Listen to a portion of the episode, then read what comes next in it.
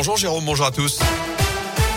Et à la une de l'actu à saint une deuxième épicerie solidaire pour les étudiants. On connaissait déjà la première Agorae située sur le campus Tréfilerie depuis 2014. Il existe désormais une seconde épicerie sociale et solidaire. Chez nous, elle a ouvert ses portes le 13 janvier dernier.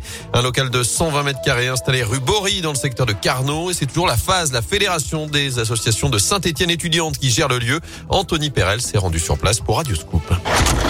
La porte de la nouvelle antenne de la Goreille se trouve à une centaine de mètres de la Cité du Design, à l'intérieur de la nourriture, mais pas que. Alexia Roche, présidente de la phase. On retrouve aussi bien des produits du coup alimentaires, d'hygiène, d'entretien, quelques produits scolaires. Après, globalement, on va retrouver des, des produits euh, nécessaires. On tend aussi à avoir des produits qui sont de plus en plus, euh, j'ai envie de dire, sains pour la santé. Et on est sur 80% moins cher, au moins, que les grandes surfaces euh, classiques. Un gros rabais dont profite une soixantaine de bénéficiaires et ils pourraient être plus nombreux. Globalement, tous les étudiants peuvent déposer un dossier pour être bénéficiaire. Ensuite, le dossier, il est évalué, il passe en commission. On calcule ce qu'on appelle un reste à vivre. Il y a beaucoup d'étudiants qui n'osent pas forcément venir. Certains se disent qu'il y a des autres étudiants qui sont plus en difficulté qu'eux. Et tout ça, c'est faux, en fait. Si on se pose la question, on est là pour aider et on peut aider. Au plus fort de la crise Covid, près de 600 étudiants ont été aidés par la phase. Et cette nouvelle épicerie Agora est aussi un lieu de vie pour les étudiants avec des espaces aménagés pour passer un moment à l'intérieur. Elle est ouverte les jeudis après-midi, mais aussi les vendredis et les samedis.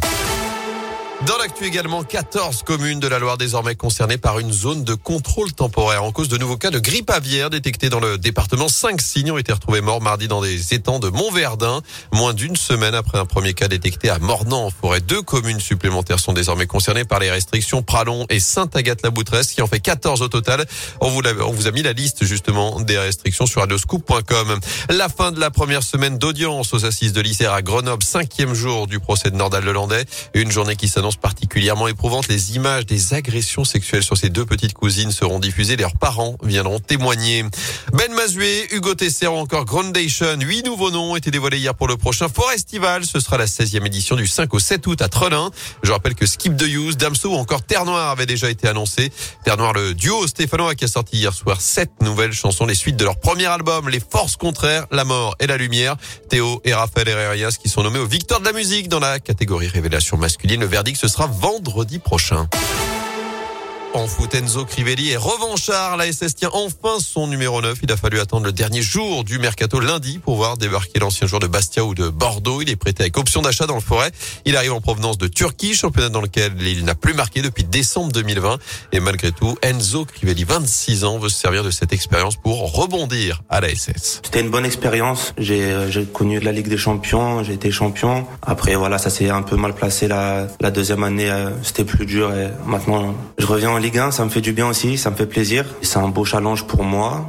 Puisque voilà, ça fait un moment que j'enchaîne les pépins, que je jouais pas trop, donc j'ai l'opportunité de venir, de jouer, et un gros challenge, c'est se maintenir en Ligue 1. J'arrive ici pour euh, pour me relancer et, et jouer, marquer et se sauver. En revanche, il va falloir patienter pour voir Enzo Crivelli sous le maillot vert blessé à l'ischio-jambier. Le nouvel attaquant des Verts devrait débuter contre Clermont dans une semaine. En revanche, Romain Mouma et Wabi Kazri sont de retour et Eliakim Mangala est prêt lui aussi pour affronter Montpellier demain à 17h dans le chaudron. Avant cela, du basket ce soir avec le d'envoi de la phase retour en Pro B. Saint-Chamond, toujours leader, reçoit 51 11e à partir de 20h à la Halle Bouloche. Enfin, le coup d'envoi officiel des JO d'hiver à Pékin. La cérémonie d'ouverture débutera tout à l'heure à 13h heure française. 14 000 figurants, danseurs et acrobates. Des JO qui vont durer 15 jours. Les Bleus visent 15 médailles comme à Sochi en 2014 et à Pyeongchang il y a 4 ans. Des jeux marqués par le Covid, évidemment, par le boycott diplomatique de certains pays comme les États-Unis et le Royaume-Uni, par l'empreinte écologique aussi avec 100% de neige artificielle. Et ce n'est pas tout. On en parlera dans la Terre, la Pierre et vous à 11h50 avec Philippe Lapierre.